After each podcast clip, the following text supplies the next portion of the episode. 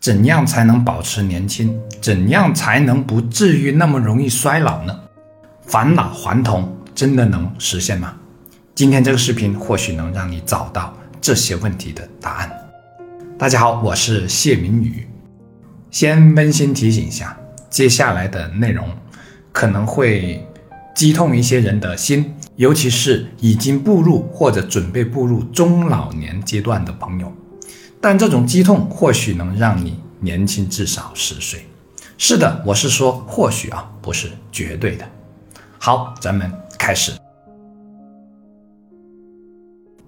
这个视频将分怎样才算衰老和怎样保持年轻两大部分进行。先聊第一部分，怎样才算衰老呢？你有没有未老先衰呢？开始之前，先分享两个和衰老有关的心理学研究。注意，心理是脑的功能，所以我们这个视频重点探讨是大脑部分的衰老，不一定适用于其他器官。第一项研究表明，一个人的衰老，一方面是因为生物原因，如大脑信号传递功能减弱导致的，但另一大原因是因为用的少，所以弱化退化。而且这两方面是相辅相成的。拿算术来打比方，你经常算数，那么你算术能力的退化就会相对较慢，也就是经常算数的老人，对应的脑区会更加活跃。总之，脑区的发达程度遵循用进废退的原则。另一项研究表明，高学历的人比低学历的人患老人痴呆症的比例要低很多。这里有两个原因。一个原因是高学历的人其大脑开发程度较为充分，第二个原因是高学历的人更愿意动脑，所以不容易衰老，不容易老化。总结起来就是，你的衰老并不仅仅是因为你身体上的变化，还和你的用脑习惯息息相关。所以你越少动脑，你就越笨，还真是有一定科学依据的。当然，这里所说的用脑可不是整天胡思乱想，甚至因此导致睡眠障碍的那种。比如啊，儿子今天说的话是什么意思？是不是嫌弃我了？是不是他遇上了什么事情？是不是和其他家人闹矛盾了？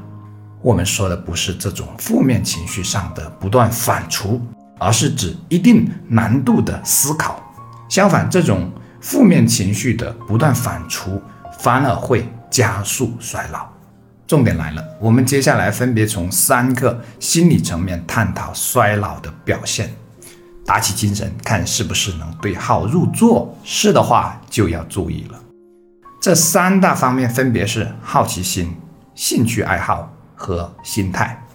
先说第一点，好奇心。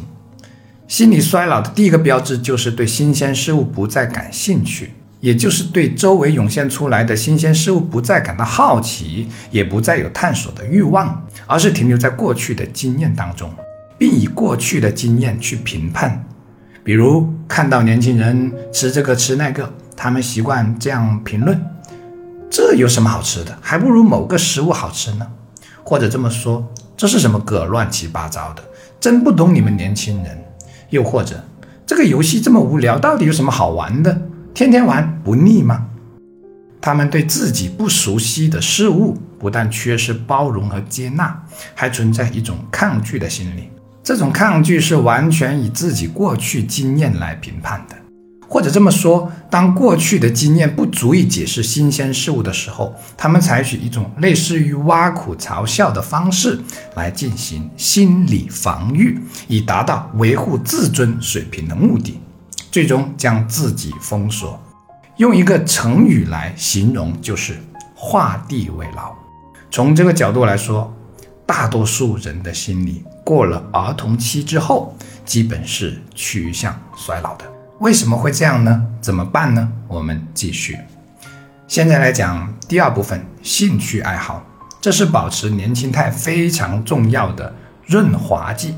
一个人可以从自己的兴趣爱好当中汲取心理能量，能在自己的兴趣爱好当中感受到心灵的滋养，乃至感受到成就感。这里画一下重点：心理能量心灵滋养、成就感。如果一个人的兴趣爱好仅仅是用来打发消磨无聊的时间的，而无法获得其他增益的，那就算不上真正健康的兴趣爱好。兴趣爱好需要有一定的难度或者耐心，比如下棋、书法、养鸟、钓鱼、运动、弹琴等等，这些活动都是需要消耗一定脑力或者耐心的，这才是健康的兴趣爱好。用这个标准来看，当下最流行的用玩手机打发时间，就能发现问题了。因为玩手机不需要动脑和耐心，而仅仅被动接收就可以了。最新的脑科学证实，长期长时间的使用手机会导致大脑萎缩。当然，这里指的不是指工作上或者学习上的使用手机，而是把手机当精神鸦片一样吸食的上瘾行为。其实早在二零幺四年，一项发表在美国公共科学图书馆综合上的研究就发现，长期长时间的使用手机会导致频繁的一心二用，最终导致注意力和记忆力下降。相关的研究还有很多。接着来说第三点，心态方面的衰老。最明显的心态衰老就是悲观、消极、胆小怕事、防患心理很重。这同样和过去的经验有关，但是为什么即便相同的经验也会导致不同的心态、不同的人生呢？这就出在了解读方式的不同上。悲观消极的人很容易因为一些不愉快的事情而只看到人性的恶，而忽略了人性的善，比如忽视了每个人背后不容易的那一面。人是善恶同体的，这也已经得到了心理学的证实。也就是人之初并非性本善，也不是性本恶，而是有善有恶。当一个人学不会一分为二看问题，只看到负面的部分，就容易陷入消极悲观的心态当中。这和人类基因里的自我保护心理有关。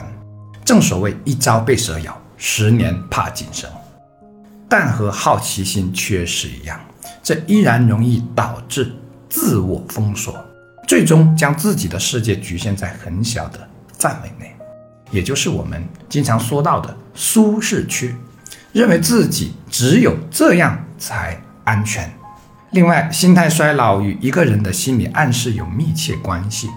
一旦认为自己已经老了，人生就这样了，没有什么新鲜事了，就会陷入停滞当中。随着年龄的增长和生理层面的退化，停滞成了一种衰退的表现。相反，七十多岁还要走 T 台，八十多岁还要学开直升飞机的王德顺，八十多岁还要种橙子的褚时健，九十岁还每天跳着霹雳舞去上班的巴菲特，九十岁生日还要去跳伞的老布什，不是因为他们不知道自己的年龄，而是他们相信人生还有很多精彩和体验。当然，还因为他们有钱有资源。但他们的钱和资源又是怎么来的呢？人的衰老，一方面是因为身体的退化，而另一方面又是因为自我设限导致的。而这种自我设限又和身边老人的圈子有莫大的关系。是啊，我们最终都难以逃脱圈子的认知局限，因为圈子提供了一个便携的参考和标准，让我们以为老人这样那样才是正常的，否则就是不像样了。当然，这些都没有好坏对错之分。你九十岁去跳伞很精彩、很刺激，但我九十岁整天坐在家门前，同样也是一种生活。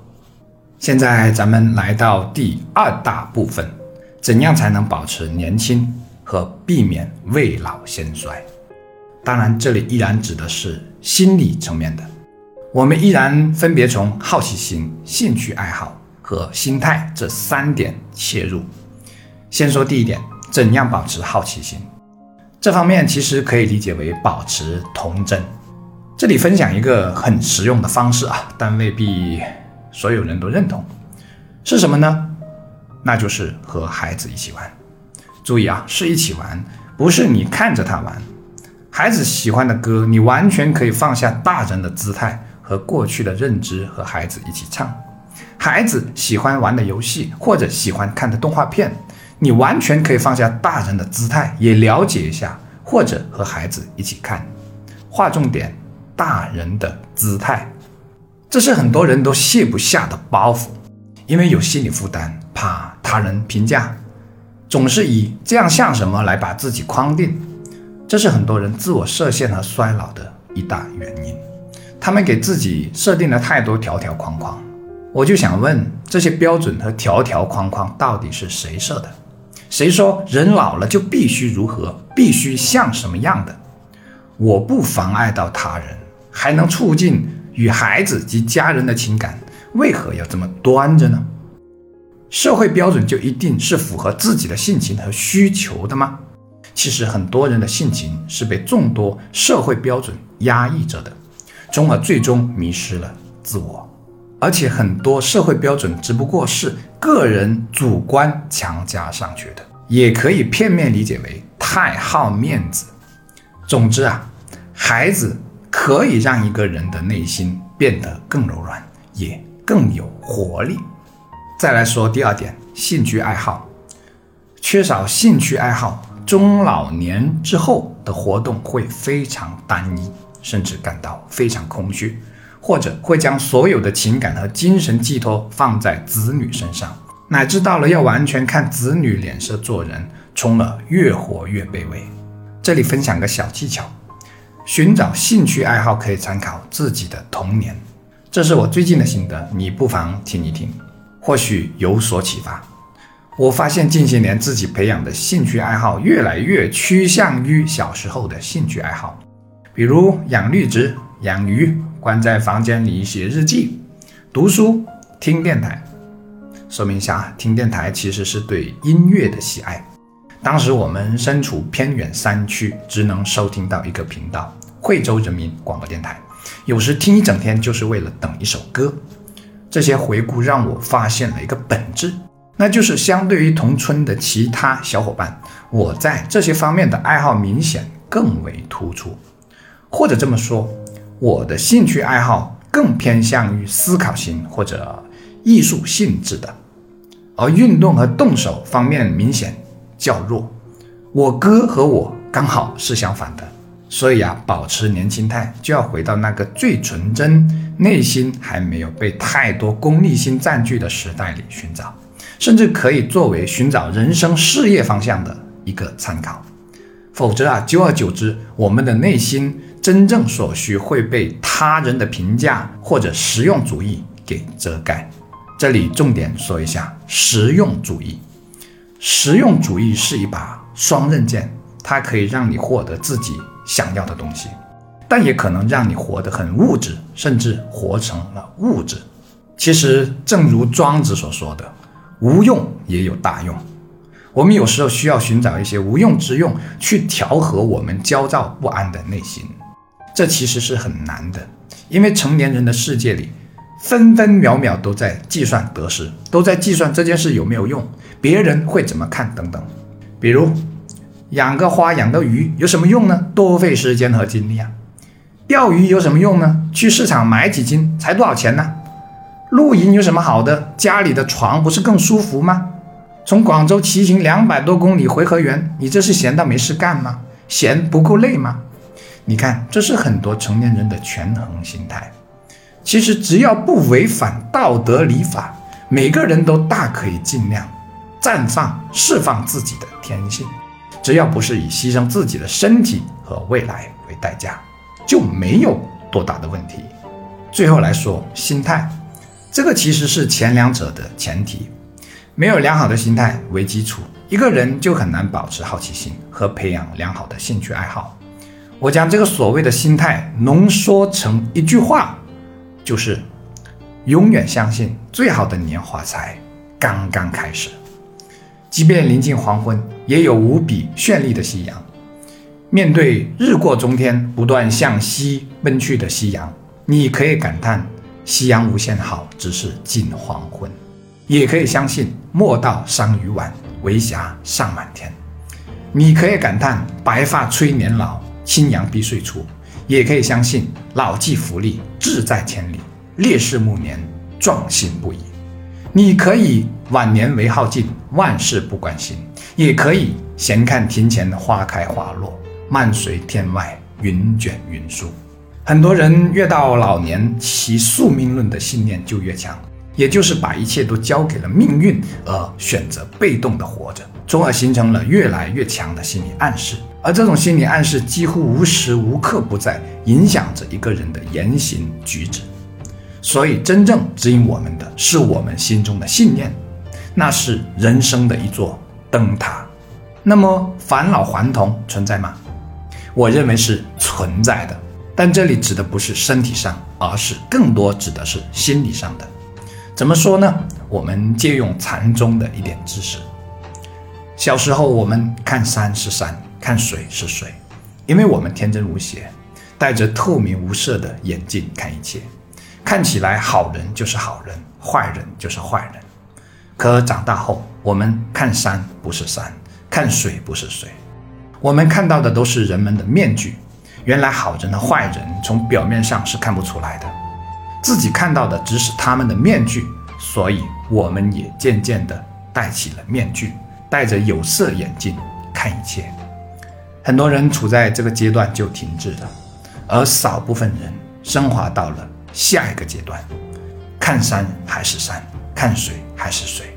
他们发现，原来我的童真还在，世界的美好还在，是过去的经验和教训遮盖了光彩的颜色，是无数的纷扰和烦恼遮盖了纯洁的心灵。把这些遮盖与执迷化作智慧，我们大可以像小时候那样，纯真无邪，可爱活泼而又有生命活力。最后，我们来总结一下：一个人能做到谦虚的向小孩子学习，保持几分童真，那么心态就会显得更加的年轻。拥有年轻的心态，才能拥有更强大的生命活力。童真不是幼稚，而是对未来始终保持期待，对世界始终保持好奇心，对他人始终保持一份善意。如此一来，你既能保持几分淳朴和热情。与他人的相处也能更加融洽。真正的大人绝对不是始终严肃的、端着的，而是活得既灵活又有灵性的。正所谓，大人者不识其赤子之心。创作不易，既然看到这里，就长按点赞支持鼓励一下，也顺便留个言。我是谢明宇，你心灵上的邻居。下期见。